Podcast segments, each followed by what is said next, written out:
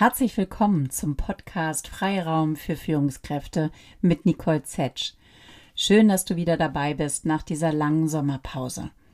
Ja, ich habe ganz viel Kraft in den letzten Wochen gesammelt und mir tat es mal so richtig gut, auf die Stopptaste zu drücken. Unter anderem, wie du gemerkt hast, ja auch mit dem Podcast. Vielleicht hast du es gesehen.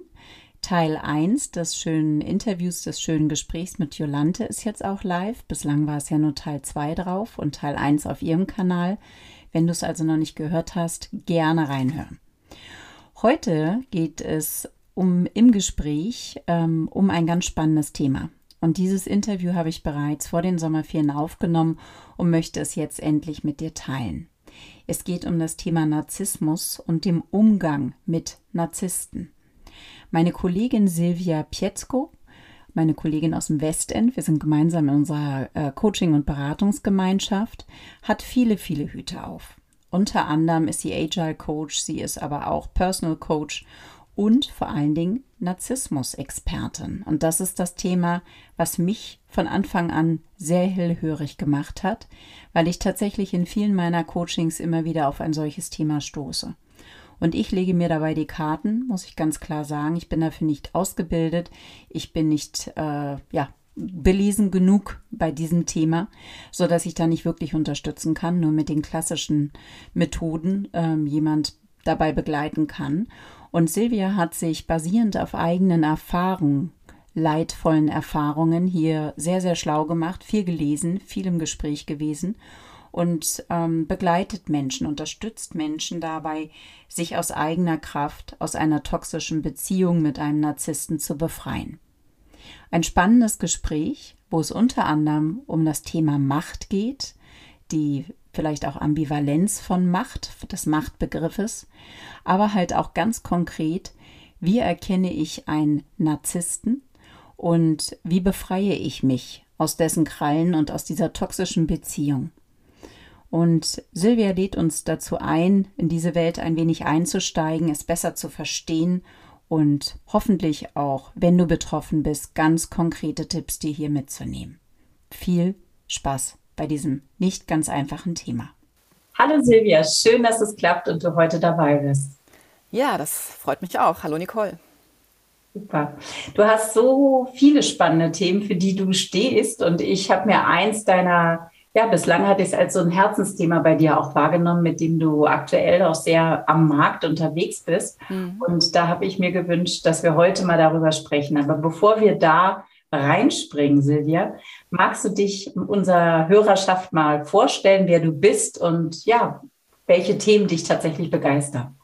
Natürlich, das mache ich gerne. Ich habe einen Hintergrund in Design, PR und Marketing. Das habe ich 20 Jahre lang gemacht, mehr als 20 Jahre mittlerweile.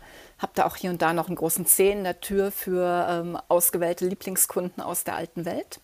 Hatte auch eine eigene Agentur und irgendwann habe ich gemerkt, Mensch, ähm, das sind alles so schöne Jobs in der ganzen Medienbranche und da sind ganz oft so unglückliche Menschen, ja, und so viele Konflikte und so viele Sachen, die nicht rund laufen. Und ich habe gemerkt, ich möchte gerne an den, mit den Menschen arbeiten, um ihnen zu helfen, da was zu verändern. Ja, statt, ich sag mal, an Pixeln und Buchstaben.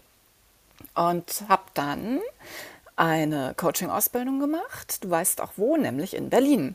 ja, genau, wir waren bei derselben Ausbilderin. Richtig, genau.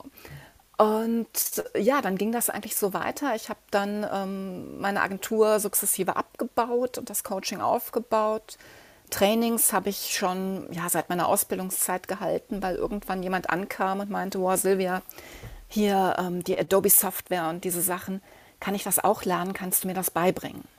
Und dann hatte ich meinen ersten Trainingskunden und das ging so weiter später für, wie schreibe ich eine Pressemitteilung und irgendwann waren die Themen dann Kommunikation, Empathie und Führung. Und dann habe ich noch ein Studium draufgesetzt ähm, für Mediation und Konfliktmanagement. Ja, und äh, wir beide haben uns kennengelernt, weil du äh, seit einigen Monaten, ich glaube, es ist fast jetzt ein Jahr oder so. Ne? Nee, seit Oktober ungefähr. Seit Oktober, November, okay. Oktober. Mhm. Ja, Kollegin von mir im Westend bist, das heißt in unserer schönen äh, Gemeinschaft von Coaches und äh, TrainerInnen ähm, bist du dazugekommen und mich hast du vom ersten Moment sehr beeindruckt mit der Vielzahl an, an Themen und Aufgaben, für die du stehst, wie du immer wieder neue Impulse aufnimmst, unheimlich kreativ bist und dann aber damit auch mein Empfinden sofort in die Umsetzung gehst, also unfassbar tatkräftig bist und, und ähm, einfach machst. Und äh, das erlebt man bei vielen nicht. Viele reden sehr gerne, hören sich gerne reden und du bist aber aus äh, meiner Wahrnehmung nach eine unglaubliche Macherin. Dankeschön. Ja, das trifft tatsächlich auch mein Selbstbild. Ähm, wenn mich was begeistert, dann fackel ich da nicht lang, dann gehe ich da sofort rein ähm, bis hin zum jetzt zum Jahresbeginn zum Beispiel. Ich hatte am 4. Januar ja eine Idee für einen Online-Kurs und am 11. Januar war dazu die Website live und am live und am 15. Januar habe ich den Kurs das erste Mal verkauft. Das Ganze hat aber natürlich auch Nachteile, weil ich habe dann manchmal 18 Bälle in der Luft, nehme noch zwei dazu und fünf fallen runter.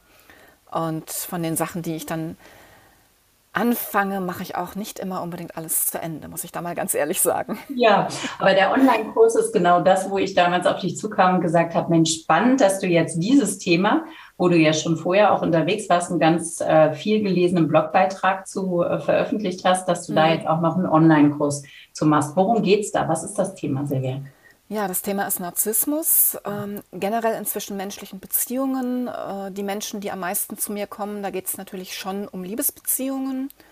Ich weiß nicht, ob das in der Natur der Dinge liegt. Ähm, es ist halt einfach so.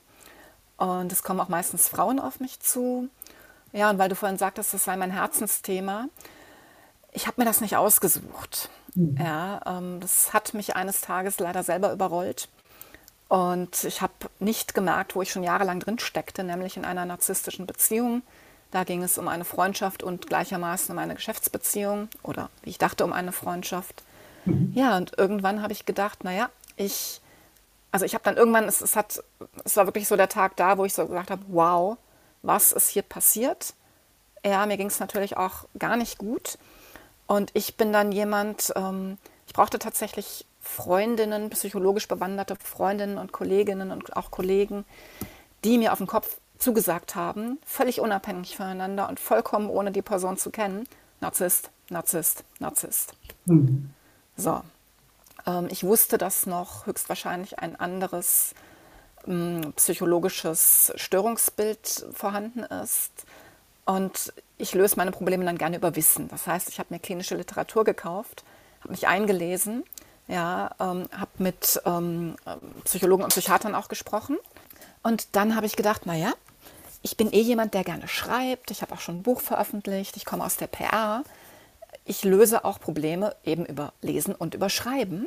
Und bevor ich jetzt leise, heimlich in mein Tagebuch weine, habe ich überlegt, vielleicht gibt es da draußen Menschen, denen es hilft, wenn ich dieses Wissen und die Erlebnisse veröffentliche. Es flossen auch noch, dass das Ganze nicht so einseitig wird und vor allem natürlich auch, dass man die Person, die mich da so arg belastet hat, nicht erkennt. Ich wollte ja niemanden dissen oder ähm, irgendwie demütigen oder sowas oder bloßstellen. Habe ich natürlich auch noch andere Leute Geschichten anonym damit reingearbeitet und dann wurde daraus dieser große Blogpost. Da braucht man auch wirklich 15 Minuten, um den zu lesen. Mhm. Und ähm, das ist ganz spannend, als wir uns kennenlernten, hattest du den auch erwähnt, weil der tatsächlich zu dem Zeitpunkt schon ja eine große Bekanntheit hatte, also wirklich viel äh, angeklickt und gelesen wird. Mhm. Und darüber jetzt einiges entstanden ist. Ja, ich meine, wenn du aus Marketing kommst, ich habe da halt so ein bisschen Suchmaschinenoptimierung drüber gestreut, aber wirklich nur minimal. Ich habe mhm. da keine Erwartungen reingesteckt. Mhm. Und kurze Zeit später war der Blogpost zum Thema Narzissmus und Bipolar wenn du diese beiden Wörter googelst in irgendeiner Kombination, findest du auch heute noch diesen Post auf Platz 1. Ja, ja. ja. Ganz, ganz spannend. Wir werden gleich in das Thema noch äh, tiefer einsteigen, äh, Narzissmus und äh, wie kann man vielleicht auch solche Menschen auch im beruflichen Umfeld besser erkennen und damit umgehen, weil da bist ja. du mittlerweile ja wirklich Expertin für und ähm, die Inhalte deines Leider. Kurses ja, genau, leider, richtig. Mhm. Ähm, und die Inhalte deines Online-Kurses an der Stelle mal so ein bisschen sozusagen abklopfen und ein besseres Gespür dafür bekommen, ähm, was, was man da erwarten kann. Mich interessiert, bevor wir da einsteigen, weil es für mein Empfinden vielleicht auch ein bisschen zusammenhängt, der Begriff der Macht. Ja. Du stehst ja auf deiner Website und das fand ich auch enorm spannend. Ähm, für, für Power, für Macht. Hol uns mhm. da mal gerne mehr rein, Silvia. Was bedeutet der Begriff für dich ganz persönlich? Ja, Ähm, der Begriff, äh, also erstmal zu dem Power, ähm, weil ich das ja auch jetzt auf meiner Website mit aufgenommen habe. Mhm. Ich hatte als Kind auf einer Spielzeugkiste einen Aufkleber. Ich weiß nicht mehr, für wen oder was der geworben hat, aber da stand drauf, auf die Dauer hilft nur Power. Ich habe das als Kind gar nicht kapiert, was das heißt, aber ich fand den Spruch so cool und der begleitet mich durch mein Leben. Und jetzt hatte ich mir im Oktober ein äh, Coaching selber gegönnt, drei Tage lang. Und wir haben dort herausgearbeitet, dass Macht, ja, Englisch Power, ähm, mein Thema ist. Mhm. Und dann fing ich eben an, meine Website umzuarbeiten. Die ist ja auch so eine Dauerbaustelle. Aber um deine Frage zu beantworten, was ich unter Macht verstehe, wenn wir jetzt mal bei der rein weltlichen und vor allem menschlichen Macht bleiben und jetzt nicht ins Spirituelle oder sowas gehen, mhm. ähm, ja, dann ist Macht all das, was ein Mensch oder eine Gruppe von Menschen bewirken kann oder zur Verfügung hat, um sich selbst und andere Menschen, Gruppen, aber natürlich auch Dinge und Prozesse zu gestalten, zu beeinflussen und zu verändern. Und ähm, ja, da können, was heißt gut und schlecht, das ist immer so bewertend, da können nützliche, hilfreiche, förderliche, menschenwürdige Dinge bei rauskommen oder eben auch das Gegenteil. Mhm. Und genau diese Ambivalenz finde ich so wahnsinnig spannend. Allein schon der Begriff, empfinde ich so im Deutschen, ähm, Macht ist eher negativ belebt, meinem Empfinden. Wogegen im Englischen Power ist ja wirklich, steht ja eher auch für dieses Kraftvolle, ne, für diese Schöpferkraft, ja. äh, eher positiv belegt. Und das finde ich eine ganz spannende, spannende Ambivalenz dann auch. Ja, das ist richtig, weshalb wir ja auch im Deutschen ganz oft Power verwenden. Ja. Äh, Habe ich den Eindruck, wenn wir über die gute Seite von Macht reden. Hm. Ja, und genau, oh, das ist ein Machtmensch. Das ist ja, ja negativ konnotiert, ja, ja oder ähm, boah, das war ganz schön eigenmächtig von dir. Mhm. Ja, das sind Redewendungen, die in der Tat negativ gefärbt sind. Und mit dem Rückblick auf meine PR-Vergangenheit sehe ich da tatsächlich auch so ein bisschen Aufklärungsarbeit, die ich mhm. mir selber auferlegt habe, um zu sagen, nee Leute, Macht es im Sinne des Erfinders doch erstmal was Gutes, weil Macht fängt bei einem selbst an. Mhm. Ja, ähm, wenn ich nicht die Macht über mich und mein Leben ähm, übernehme, dann kommt möglicherweise jemand anders und tut das für mich und das mhm. hat selten einen schönen Ausgang. Mhm. Mhm. Und ich finde es insbesondere auch für Jetzt geht es ja auch immer wieder bei mir um Führungskräfte, aber bei Führungskräften überhaupt Menschen, die sozusagen Macht über andere, über das Geschehen anderer haben, insbesondere ja auch bei Politikern oder halt mhm. ne, finde ich es äh, eine spannende Frage auch nochmal zu reflektieren, was bedeutet Macht für mich eigentlich und ähm, wie möchte ich die mir qua Rolle verliehene Macht nutzen? Und ähm, da zu gucken, nutze ich die Macht gegen Menschen, also um sozusagen vielleicht etwas äh, zu erreichen und zu manipulieren? Mhm. Oder nutze ich äh, Macht, ähm, um Menschen zu vereinen und, und sie voranzubringen? Also tatsächlich, wie, wie setze ich sie ein? Ja, genau. Und ähm, ganz oft gibt es da ja keinerlei Reflexion drüber. Ähm, ich bin gut in meiner Fachrolle, dann kriege ich noch die Führungsrolle dazu, mhm. aber keiner sagt mir, was ich jetzt damit mache. Mhm. mhm. Ja, und keiner sagt, ähm, also, Peter, Simone, wie auch immer, ja, du bist jetzt in einer neuen Machtposition. Mhm. Ja, und ähm, das kriegt man dann einfach so mit, okay, ich muss jetzt Leute führen, ich werde meistens aber auch weiter geführt. Mhm. Dann kommt man ja auch gerne in die totale innere Zerrissenheit zwischen oben und unten. Und ja, auch wenn wir an Organisationen denken, die einen haben noch das alte ähm, pyramidenförmige Organigramm. Mhm. Ja, das ist ja der Inbegriff an ähm, organisierter Macht, sage ich mal, mhm. oder an systemischer Macht. Und die, ähm, die modernen Unternehmen, die kommen ja mehr und mehr zu so einer Art Zellstruktur, mhm. Mhm. Ja, wo es auch ähm, von Vorteil ist zu erkennen, okay, ich habe ähm, die Firma gegründet, ich habe auch die finanzielle Verantwortung, ich bin für die Leute verantwortlich, für das Wachstum, für die Arbeitsergebnisse, aber ich gebe die Macht ab an mein Team Mhm. Und ähm, wie du weißt, ich habe jetzt ganz neu auch noch einen Job angenommen ähm, bei den Agile Heroes in Frankfurt. Mhm. Und was mich da, liebe Grüße ans Team, falls Sie das hier hören sollten, ganz, ganz besonders begeistert hat. Ähm, an meinem ersten Arbeitstag habe ich ja auch das Organigramm vorgestellt bekommen. Und da standen die Menschen, die mit den Kunden zu tun haben, ganz oben. Und die beiden Chefs standen ganz unten. Was spannend. Ja, ja sehr spannend. Also fand ich großartig. Ja. Umso da hat es jemand erkannt. Ja. Allerdings und umso interessanter, weil ich weiß jetzt nicht über beide Chefs, aber ein Chef zumindest weiß ich ja, ist ja über viele Jahre nämlich mit mir in derselben äh, Kultur aufgewachsen, Unternehmenskultur, mhm. die extremst hierarchisch geprägt ist. Ne? Und mhm. dann tatsächlich selber ähm, bei so einer Neuauflage, selbst gründen, ähm, das auf den Kopf zu stellen und zu sagen, das, das machen wir anders. Also ja, das ist ganz groß, ja. absolut. Ja. Ja, der Machtbegriff, Silvia. Ähm, bei Macht kann man ja auch an Ohnmacht denken und vielleicht führt uns das zu dem Thema Narzissmus, oder? Ja, absolut. Genau. Ganz tief rein. Wie ist denn dieses Powerplay, dieses Machtspiel ähm, in so einem ja, narzisstischen Verhältnis? Also wann oder, wie, wie, kommen wir da jetzt am besten rein? Genau, du bist die Expertin. Also mhm. genau. Wie kommen wir da am besten rein? Mhm. Ähm, wir können ja mal über den Blogpost nochmal einsteigen. Der trägt, der trägt den Titel äh, Der bipolar gestörte Narzisst und der empathische Mensch. Mhm. Und empathische Menschen, empathisch veranlagte Menschen, vielleicht noch ein bisschen mehr, noch ein bisschen feinfühliger als der durchschnittsempathische Mensch, die sind ganz besonders gefährdet, bei Narzissten zu landen. Mhm. Ja? Weil ähm, der Narzisst, der ähm, ist ja eigentlich ein ganz trauriger, verletzter, in Anführungszeichen kleiner Mensch. Mhm. Ja, und der ein sehr frühes ähm, Liebesdefizit erlitten hat und dessen eigener Selbstwert ganz, ganz früh im Leben gekränkt ist und der sein ganzes Leben damit verbringt, diese Kränkung zu überwinden, dadurch, dass er sich selbst permanent erhöht. Mhm. Ja, so. Und feinfühlige, empathische Menschen, die spüren das. Die blicken, die blicken das, die erkennen das und die sagen dann, oh Mensch, der Arme. Ja, und ähm, die wollen dann auch ganz gerne helfen. Mhm. Und zack, sind sie drin. Mhm. Ja. Und äh, genau.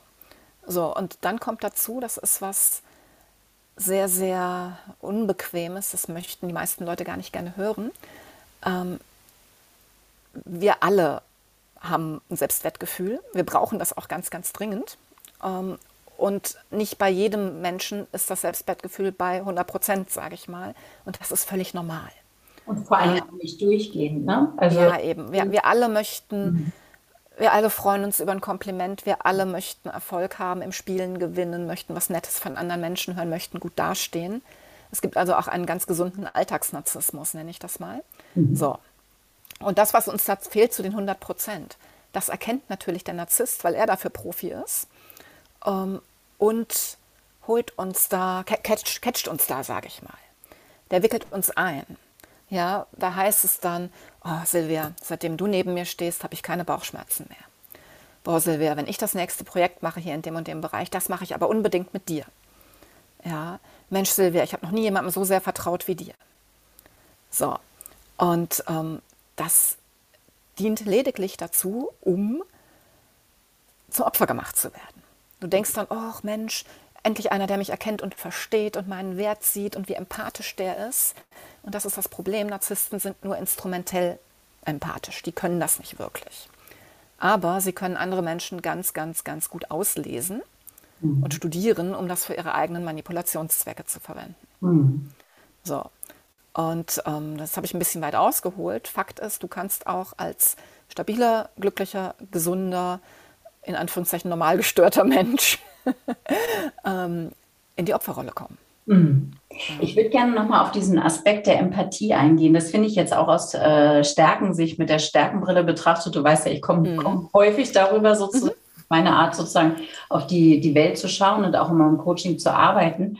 Und bei der Empathie, das finde ich wahnsinnig spannend. Das Einfühlungsvermögen ist per se letztlich eine Strategie eigentlich, die man sich ähm, gelernt hat. Also es ist ja eine Stärke, aber eine Strategie, mhm um das eigene Bedürfnis nach Anerkennung zu decken. Weil was schaffe ich mit dem Einfühlungsvermögen, ist tatsächlich ähm, wie so ein Radar, sämtliche Signale meines Umfeldes aufzunehmen. Wie geht es meinem Gegenüber? Aber mhm. wie reagiert er oder sie vor allen Dingen auf mich? Erhöhte Augenbraue oder dies oder jenes. Das heißt, ähm, es ist letztlich eine Art von Strategie, um, um Informationen zu sammeln, um am Ende aller Tage das eigene Anerkennungsbedürfnis auch zu, ja, äh, zu füllen. Ja. Ja. Okay.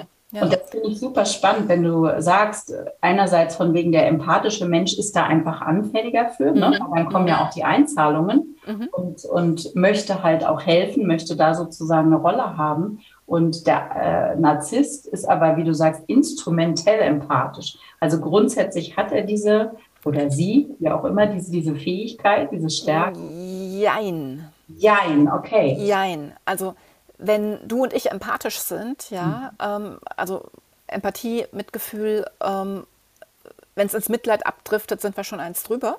Ja. ja? Mhm. Aber normalerweise, ja, wenn du zum Beispiel jetzt mir was ganz Trauriges erzählst und weinst oder so, ja, dann kann ich da wirklich mitempfinden. Mhm. Ich fühle, was du fühlst. Das ist ja auch rein neurobiologisch in uns angelegt. Mhm. So. Und der Narzisst fühlt es nicht, beziehungsweise hat dieses, dieses Mitfühlen sehr früh abgespalten. Aber Narzissten sind ganz oft sehr intelligent, mhm. ja, sind ja auch sehr oft in Höhen, hohen Führungspositionen und eben Machtpositionen zu finden mhm. oder als Selbstständige ganz äh, erfolgreich. Mhm. So, die können, wie gesagt, Menschen auslesen. Mhm. Ja, die können auch erkennen, wie es denen geht. Es macht nur nichts mit ihnen. Es ist ihnen mhm. pieps egal. Hauptsache, es geht weiter um sie selbst und Hauptsache, sie können das, was sie beim anderen Menschen sehen und lernen, nutzen. Mhm. Mhm. Interessant. Also eine echte Empathie gibt es da nicht. Keine weil, echte Empathie. Nein, weil sonst würden sie auch irgendwann aufhören, wenn sie merken, ja. oh, ich verhalte mich vielleicht auch nicht so ganz förderlich und die andere Person leidet unter mir. Mhm. Aber das ist auch, das ist ja alles in Verbindung. Ja. Sie, können, sie können nicht empathisch sein, weil sie dann auch mal auf sich gucken müssten und auf ihre eigenen Fehler, Mängel, Defizite. Und das gilt es ja für den Narzissten unbedingt zu vermeiden. Spannend auch, wenn du sagst, das haben sie abgespalten, letztlich eine Schutzfunktion, damit, damit es nicht mehr zu nah dran kommt dann irgendwie. Genau. Mhm. Okay, sehr spannend.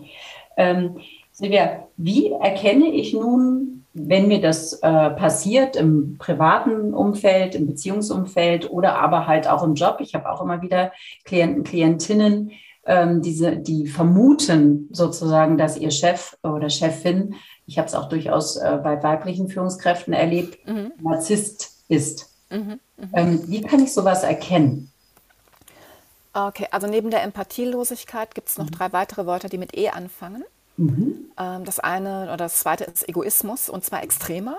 Ich bin ja großer Fan von gesundem Egoismus. Ja, mhm. Gerade wenn es um Mutter-Kind-Thematiken geht, aber das ist äh, wieder ein anderes Thema.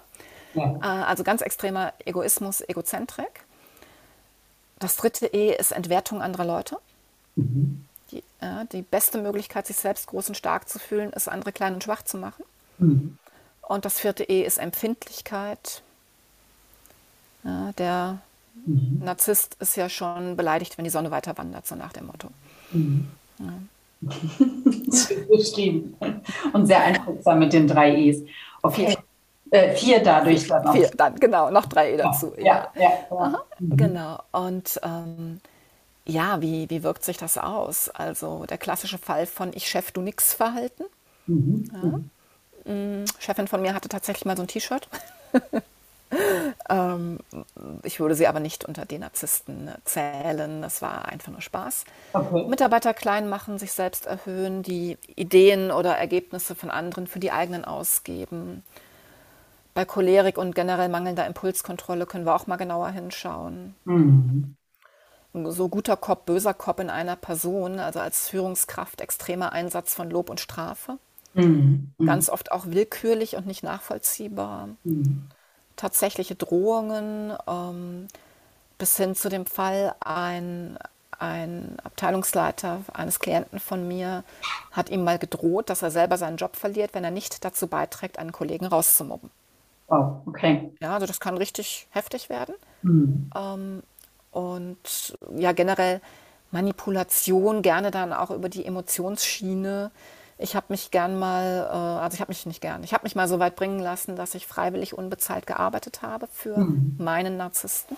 Mhm. Und ich rede jetzt hier nicht über einen Praktikumsplatz als Student, mhm. ja, ähm, sondern in fortgeschrittenem Alter, ist noch nicht so lange her. Mhm. Ja, einfach weil ich dachte, okay, ähm, Geld ist mir dann doch nicht so wichtig. Ja, ich, die, die Empathen, die sind ja auch gerne mal harmoniesüchtig. Mhm. Ja, und ich möchte, dass hier die Beziehung, ähm, die zwischenmenschliche, wieder gut ist und dass es schön ist. Und Ich hatte auch ähm, durch den Menschen die Chance, mein Hobby mit ähm, meinem Job zu verbinden.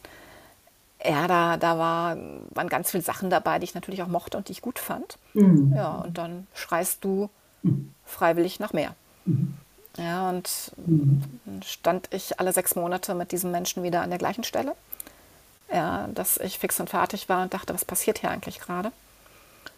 Jo, und ähm, ja, dann bin ich hingegangen und habe gesagt, okay, wenn er sich nicht ändert, muss ich mich ändern und dann bin ich weiter empathisch und ja, dann nehme ich mich weiter zurück und bin weiter selbstlos oder was weiß ich, mache Geschenke, ja, fördere die andere Person etc. Und das treibt dich immer weiter in die Opferrolle. Mhm. Wenn ich für mich erkannt habe, mein Chef oder Chefin scheint ein Narzisst zu sein. Mhm. Ich bin in dieser Opferrolle. Mhm. Was, was kann ich tun? So, wenn ich jetzt, ähm, man hat ja auch dank Donald Trump schon sehr viel Schulungen darin erhalten, wie ein lupenreiner Narzisst sich verhält. Wenn ich jetzt also merke, oh, mein Chef, der hat trampeske Züge, ähm, er, also das Erste ist ja sowieso immer mal wie bei allem, ich muss es erkennen. Mhm. Ja, und dann muss ich auch gucken, okay, wie kann ich mich abgrenzen, wie kann ich mich schützen? Weil sobald ich mich einmal auf das Spiel eingelassen habe, zum Beispiel meinem Chef oder meiner Chefin permanent zu huldigen, ja. ja zu springen, wenn sie Frosch sagt, nur weil äh, ja, sie Chef ist und ich nichts bin, mhm. ähm, wenn ich mich da einmal habe reindrücken lassen, ist es verdammt schwer, wieder rauszukommen. Mhm. Deswegen äh, ganz, ganz früh erkennen ist eine super Sache. Mhm. Und dann einfach wirklich nichts Persönliches erzählen. Mhm. Keine Angriffsfläche bieten. Ja, ähm, die genutzt werden kann. Versuchen, gut, das heißt ja immer, ich lache ja immer, wenn die Leute sagen, lass uns sachlich bleiben. Das funktioniert ja bekanntlich nicht. Das, wir haben ja immer die emotionale Ebene mindestens mit dazu. Mhm. Aber wirklich zu gucken, so weit wie möglich sachlich zu bleiben und den Job zu machen und ähm, keine irgendwie weitergehende zwischenmenschliche Beziehung aufzubauen. Also ich meine damit, man kann sich ja mit seinen Kollegen besser verstehen oder weniger, weniger gut verstehen wirklich Distanz wahren. Ja, das ist ganz, ganz wichtig. Und ähm, wenn, wenn es schon soweit ist, dass man ja denkt, man wird manipuliert, auch wirklich sagen, ähm, nee, stopp, bis hierhin und nicht weiter, Grenzen ziehen mhm. und auf den eigenen Rechten beharren und auch eigene Bedürfnisse anmelden. Ja, das mögen Narzissten natürlich gar nicht. Mhm. Aber wenn ich erlaube, dass der narzisstische Chef ähm, mich ständig in meinem Selbstwert drückt, ja, mich ständig runtermacht, mich vor Kollegen vorführt etc. und ich da nicht beim ersten Mal knallhart reingrätsche, wird das immer so weitergehen. Ja. ja. Und gefährdet sind dann halt Menschen, die denken, oh, ich muss das mit mir machen lassen. Mhm. Ich verliere sonst meinen Job. Mhm, mhm, ja, die, ganz, ganz viele Menschen ähm, kriegen dann Angst. Mhm. Die kommen dann auch zu mir, weil sie sagen, ich habe ich hab Angst vor dieser Person. Ja, ich kann diesem Menschen, ob männlich oder weiblich, nichts entgegensetzen. Ich merke aber auch, was mit mir gemacht wird, das ist nicht gut. Ich will mhm. aber auch nicht kündigen oder ich habe Angst, dass ich rausgeschmissen werde. Mhm. Das ist schon ein heißes Thema. Mhm. Ja, ich kann da einfach nur, zu, äh, nur ermutigen, stark zu bleiben, hart zu bleiben, deutlich zu bleiben. Es gibt immer wenn es gar nicht mehr geht, eine andere Lösung. Man kann ja auch, wenn man durch die Probezeit durch ist, auch nicht einfach so rausgeschmissen werden im Normalfall. Ja, man kann vielleicht gucken, ob man in eine andere Abteilung kann. Bei größeren Unternehmen ist das ja öfter mal möglich. Ja, und meiner Erfahrung nach und natürlich auch aus den Coachings, die ich seitdem zum Thema gemacht habe, wie gesagt, die meisten waren privat, aber natürlich auch einige im Job, sich selbst psychisch und später dann auch gesundheitlich, also körperlich gesundheitlich zu ruinieren, ist immer schlimmer als zu kündigen oder eine Kündigung in Kauf zu nehmen und irgendwo anders von vorne anzufangen. Und dazu kann es ja auch wirklich kommen. Ne? Also der Fall, den ich da begleitet habe, ähm, die ist selbst dadurch in den Burnout gegangen. Ja, also ja. und die einzige Lösung, die dann möglich war, war, dass sie selbst gekündigt hat. Also sich ja. aus diesem vergifteten Umfeld rausgezogen, weil vorher hat sie immer versucht, Distanz und Grenzen setzen. Aber wenn die einmal genau wie du beschrieben hast, spüren, die Person entgleitet mir, ne, mein, mein Spielball, mein Opferlamm geht mir hier verloren, dann werden ja auch die Bandagen noch mehr härter angezogen. Genau, die werden dann ja aggressiv. Ja. Richtig. Ja, oder wenn, also offene Aggression ist ja im Business ähm, eher verpönt, die werden dann halt passiv-aggressiv gibt es ja. auch, ja, oder leise aggressiv einfach. Mhm. Ähm, oder sagen Sachen, die äh, ja nur unter vier Augen Genau, dass man dann keinem genau. sind, dass man fast schon das Gefühl hat, habe ich mir das jetzt alles eingebildet oder was? Also von daher, ähm, ja. Mhm. Genau, also ähm, Tipp, wenn einem sowas passiert, ist auch wirklich ähm, Tagebuch schreiben, ja. Notizen machen mhm. und auch sich jemandem anzu anzuvertrauen. Das hat dann nichts mhm. mit Petzen zu tun, aber ich kann durchaus zu einer Vertrauenskollegin, ähm, zum Betriebsrat oder was auch immer greifbar ist, äh, gehen und sagen, hier, das und das ist mir passiert. Ja. Ja, also bitte nicht denken, man müsse da einen narzisstisch übergriffigen Menschen irgendwie schonen oder schützen. Genau. Und leider sind die Personalabteilungen da nicht immer unterstützend, äh, weil die natürlich leider auch im, im Spannungsfeld sind. Und ähm, das habe ich in den Fällen auch erlebt, in denen weniger vielleicht eine Unterstützung da zu haben. Deswegen sind, glaube ich, andere ähm, Rollen wie Betriebsrat oder so vielleicht durchaus hilfreicher. Ja, mhm. ja genau. Okay. Und auf keinen Fall, das ist vielleicht auch noch ein Tipp ja. ähm, für die Menschen, die uns zuhören, ähm, auf keinen Fall persönlich nehmen. Mhm. Ja, es hat nichts mit dir selbst zu ja. tun, mit deiner Leistung, mit deiner Person, wenn dir sowas passiert. Ja. Narzissten machen das mit jedem. Mhm. Mhm. Die können nicht anders. Das ist Teil des Krankheitsbildes. Ja. Es wird jeder vor den Karren gespannt. Ja. Ja, und ähm, es gibt dann auch, also es passiert auch ganz oft auch im Business, da wird dann vom narzisstischen Chef ein Mitarbeiter, der ihm ganz besonders geeignet scheint, der wird gefördert, der wird gelobt, der wird erhöht, der wird auf den Sockel gestellt. Mhm. Ja, mit dem Zweck, sich eine oder vielleicht auch mehrere Personen ranzuziehen, die dem narzisstischen Chef huldigen, mhm. die man dann wieder einsetzen kann, die nach dem Mund reden, die keine eigene Meinung mehr haben. Ja, da beginnt dann ja die narzisstische Manipulation. Mhm. Unter anderem. So, und wehe, du machst einen Fehltritt, dann wirst du so schnell von diesem Sockel wieder runtergeschmissen. Mhm. So schnell kannst du nicht bis drei zählen, dann wird der nächste erhöht. Also sprich, ähm, das nächste Opfer erschaffen. Mhm. Man fühlt sich dann auch erstmal gar nicht wie ein Opfer, erst hinterher. Ja. Mhm. Ähm, denn das nächste Opfer wird erschaffen, das dann ja, benutzt und ausgesaugt werden kann, mhm. energietechnisch. Mhm. Silvia, wir hatten vorhin ja schon erwähnt dein Online-Programm. Wenn jetzt äh, Hörerinnen oder Hörer der Ansicht sind, hm, da ring a bell, da ist etwas, äh, ich, ich befinde mich in einer solchen Situation, ich brauche Unterstützung. Mhm. Dann könnte zum einen eine Möglichkeit sein, dich zu kontaktieren für ein Coaching oder aber tatsächlich deinen Online-Kurs. Der heißt Powerful You. Den mhm. findet man natürlich unter silvia-pietzko.de. Mhm. Da ist er oben verlinkt. Mhm. Und bei ganz vielen ist es natürlich auch eine Frage, des Geldes. Na klar. Ja. ja. eine Therapie wird bezahlt, Therapieplätze sind rar gesät, man muss lange darauf warten. Klar, ich bin keine Therapeutin, ich bin Coach. Mhm. Trotzdem kann ich mit dem Ansatz ganz, ganz vielen Menschen helfen, habe das auch schon getan. So, und wenn das in Kombination kommt, ich will oder kann aus irgendeinem Grund kein Coaching, mhm. dann gebe ich in diesen Kurs wirklich ja, alles rein, was ich zum Thema kann und weiß, um diesen Menschen für bewusst kleines Geld trotzdem zu helfen. Das hört sich sehr kraftvoll an, klasse. Lieben, lieben Dank, Silvia. Ich könnte noch ganz lange mit dir drüber sprechen, weil äh, A, kannst du da so viel zu beitragen und B, finde ich das Thema wirklich faszinierend und es kommt häufiger vor, als man sich das so vorstellt. Ähm, mit Blick auf die Zeit würde ich aber ja. gerne tatsächlich auf unsere letzten drei Fragen kommen, die ich immer im Podcast stelle. Mhm.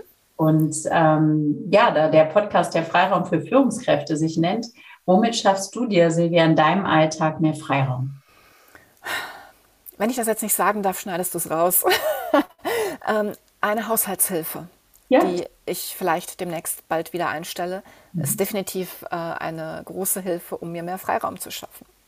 Ja, das kann ich gut verstehen.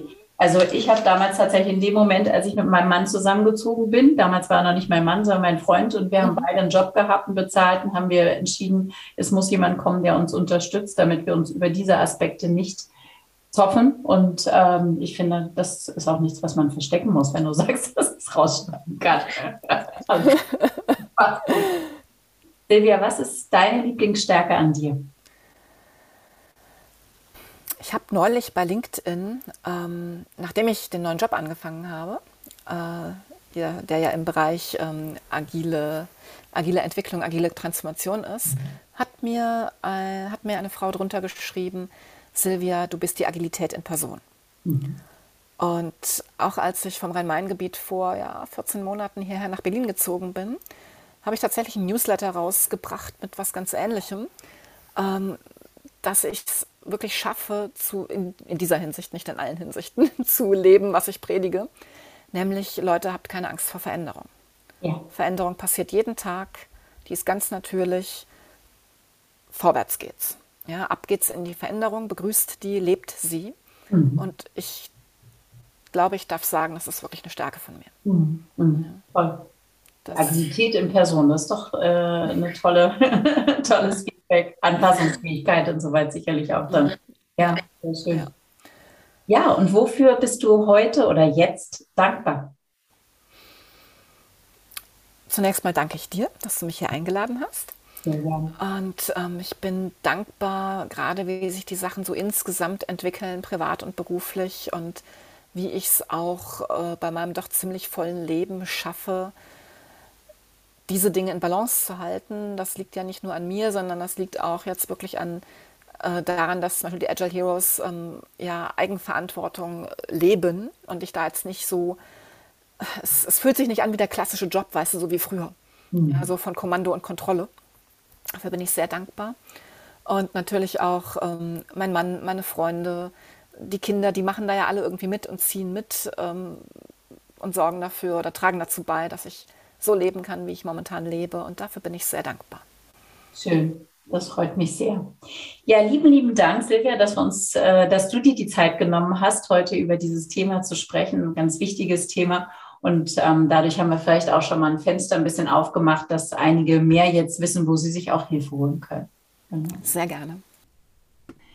Ich hoffe, du hast ganz, ganz viel neue Impulse mitnehmen können und weißt nun, wenn du betroffen bist, wo du dir Hilfe holen kannst. Schau mal rein auf die Website von Silvia und schau, was du für dich vielleicht dort finden kannst. Ich freue mich jedenfalls auf viele andere Gespräche, die noch kommen. Ich habe noch ein weiteres schönes Interview, was ich jetzt demnächst mit euch teile, mit Chris Strobler. Er ist Experte für Stimme und ähm, wie wir mit unserer Stimme wirken können und andere überzeugen können. Und in Kürze habe ich ein ganz aufregendes Interview, da freue ich mich sehr drauf, mit Dr. Nico Rose. Vielleicht sagt er dir was, ist absoluter Experte für die positive Psychologie. Und ich werde mit ihm über sein neuestes Buch sprechen, ähm, was ich gerade lese, was mich total fasziniert. Und später im Herbst, im Oktober, habe ich noch ein Gespräch mit Bodo Jansen. Also da freue ich mich auch wahnsinnig drauf. Also zwei Hochkaräter stehen an und viele weitere wunderbare Gesprächspartner. Und ab und an werde ich auf jeden Fall auch wieder Solo-Folgen machen, weil die kommen laut eurem Feedback ja auch immer sehr gut an. Ansonsten möchte ich auf diesem Wege nochmal auf unser Mehrwert-Retreat aufmerksam machen. Hede Kim und ich bieten im September, 23. bis 25. September, nochmal wie im Frühjahr unser Mehrwert-Retreat an in meinem Interview mit Jolante im Teil 1 hat Jolante, die damals im Frühjahr dabei war, das ganz wunderbar nochmal beschrieben und erzählt, was es ihr gebracht hat. Das Feedback nach der ersten Runde war wirklich fantastisch und Hede und ich waren auch sehr, sehr erfüllt und sehr glücklich mit diesen zweieinhalb Tagen mit der Gruppe. Wenn dich das interessiert, ein Mental Retreat für dich, für mehr Kraft und Klarheit in deinem Leben, für ganz konkrete Strategien, um mit den Wogen des Alltags besser umzugehen, mal in die Ruhe zu kommen, einzuchecken, aber auch wirklich was mitzunehmen, dann sind das zweieinhalb Tage für dich. Wenn du mehr wissen willst, wende dich gerne an mich, schau auf meine Website, ich schicke dir auch gerne mehr Informationen, aber beeil dich, weil wir haben nur noch ganz wenige freie Plätze. Gut, ich schwinge mich jetzt in einen wunderbaren Coaching und Podcast Herbst oder erstmal Spätsommer ein und freue mich, wenn ich dich dabei ein wenig mitnehmen kann. Deine Nicole.